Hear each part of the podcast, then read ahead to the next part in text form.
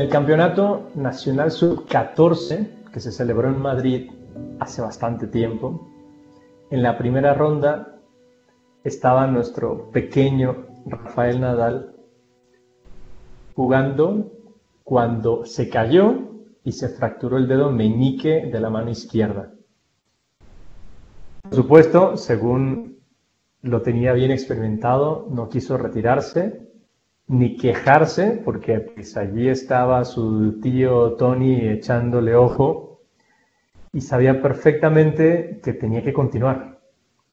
Cuenta él mismo, tenía que tomar la raqueta con cuatro dedos, mientras el meñique fracturado colgaba hinchado e inútil. No me lo vendé porque me habría dificultado darle la pelota lo peor era cuando tenía que propinar una derecha con el revés a dos manos, pues el peso cae más sobre la derecha. Yo jugué con aquel dolor incesante hasta el extremo de que casi lo olvidé. Era cuestión de concentrarse, de borrar todo lo que tenía en la mente, excepto el juego.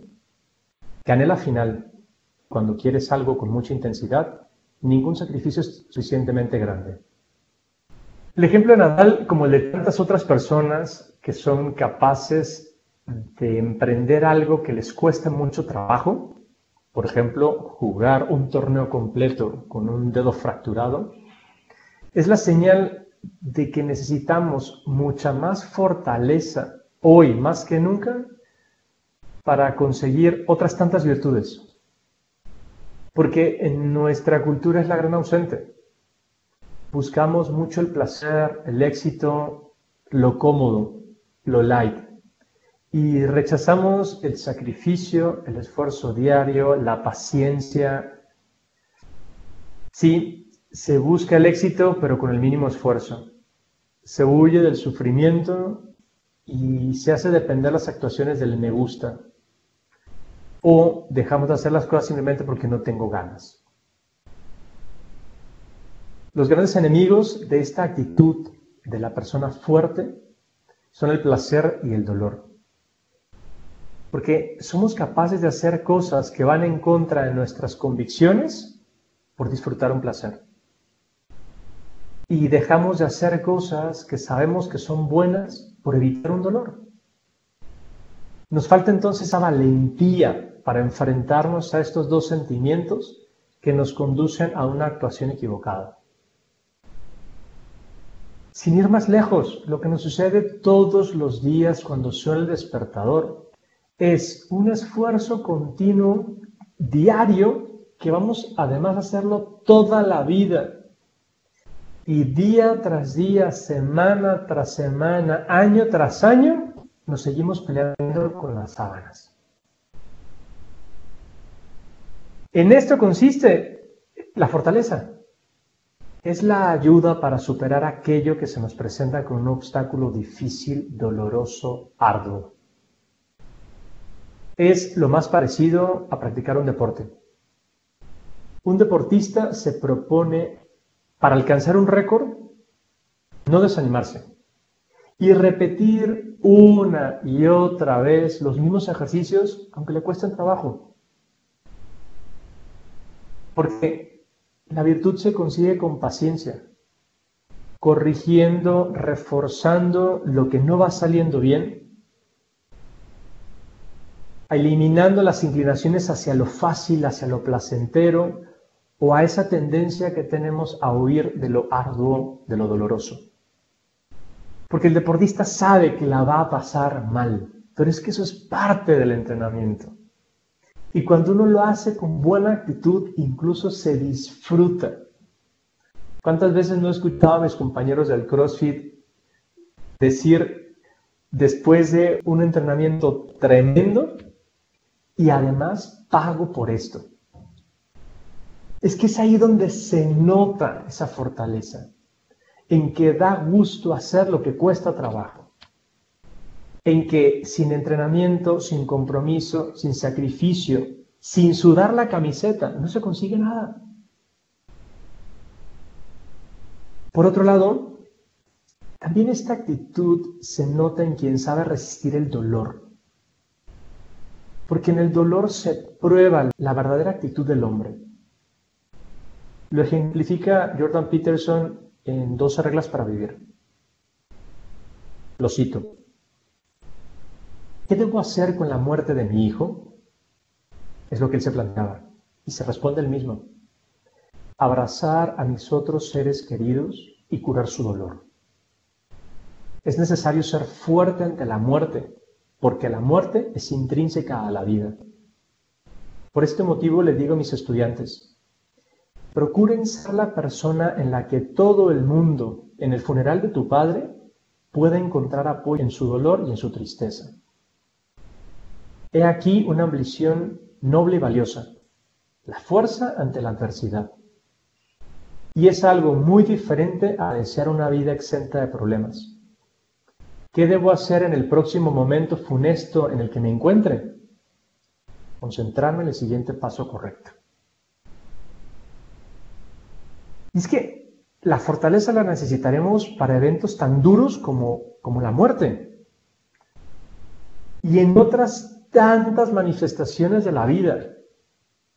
Hay muchas actitudes en las cuales se necesita que demostremos esa valía que tenemos, esa fuerza interior que nos lleva a hacerlo mejor a pesar de la dificultad. He aquí algunos de los tantos momentos que se me ocurrieron donde tenemos que demostrar esa necesidad de superar el obstáculo. La fortaleza nos prepara para resistir ante un ambiente adverso y no temer. Por ejemplo, como quien te propone participar de una injusticia o de un acto corrupto.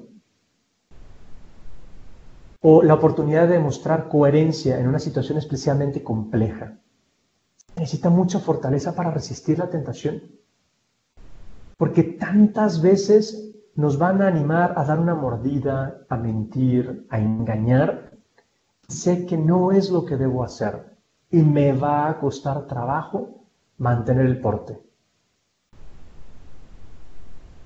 También nos hace pacientes ante el error ajeno. Y muchas veces es fruto de la ignorancia. Entonces buscamos la manera de disculpar las tonterías de los otros. Los demás no tienen por qué saberlo todo, ni tampoco tienen que pensar como lo hago yo. Sencillo, en estos tiempos de cuarentena nos será especialmente difícil por la convivencia diaria con las mismas personas. Y será mucho más fácil que descubramos los errores que tiene la gente con la que estamos. Pues es el momento propicio para demostrar que somos capaces de aguantar los defectos de los demás, para disculpar, para encontrarle una, una razón suficiente como para que uno se quede tranquilo. La fortaleza me ayuda a que yo me mantenga firme en lo que pienso, en lo que sé que es correcto, porque son muchas las ocasiones en las cuales puedo querer pensar como otros, acomodarme a la moda cuando sé que eso va en contra de mi propia conciencia. Por otro lado, también la fortaleza me ayuda a ser leal, pero con los demás, para evitar chismes, habladurías, juicios precipitados. A ver, las fake news son responsabilidad de quien las crea, pero también de quienes las transmiten. Si no estoy seguro de lo que se dice, ¿por qué lo comparto?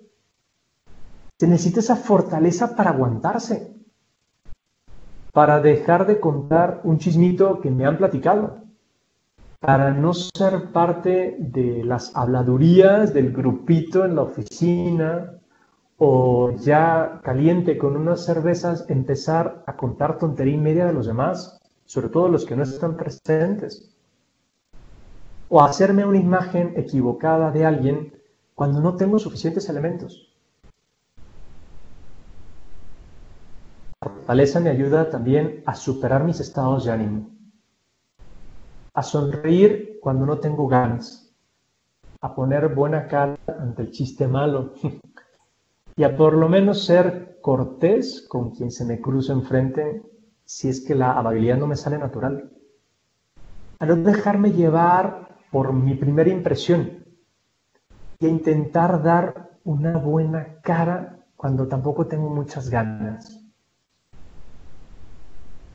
La fortaleza facilita responder de buena manera al que está enojado y no tomarse personal un comentario desacertado. Evita responder bruscamente al que anda de mal humor y a dejar pasar la mala vibra y no defenderme si nadie me está atacando. ¿Cuántas veces debo más bien hacer como que no me importa algo que no tendría por qué importarme? También me ayuda a evitar estarme quejando por todo y en cambio buscar mejorar aquello que me parece negativo, a encontrarle el lado amable a lo áspero y que me plantee como un reto lo que me parece arduo. Simplemente a darle, buscarle el lado positivo a las cosas en vez de estarme hundiendo en el fango de lo negativo.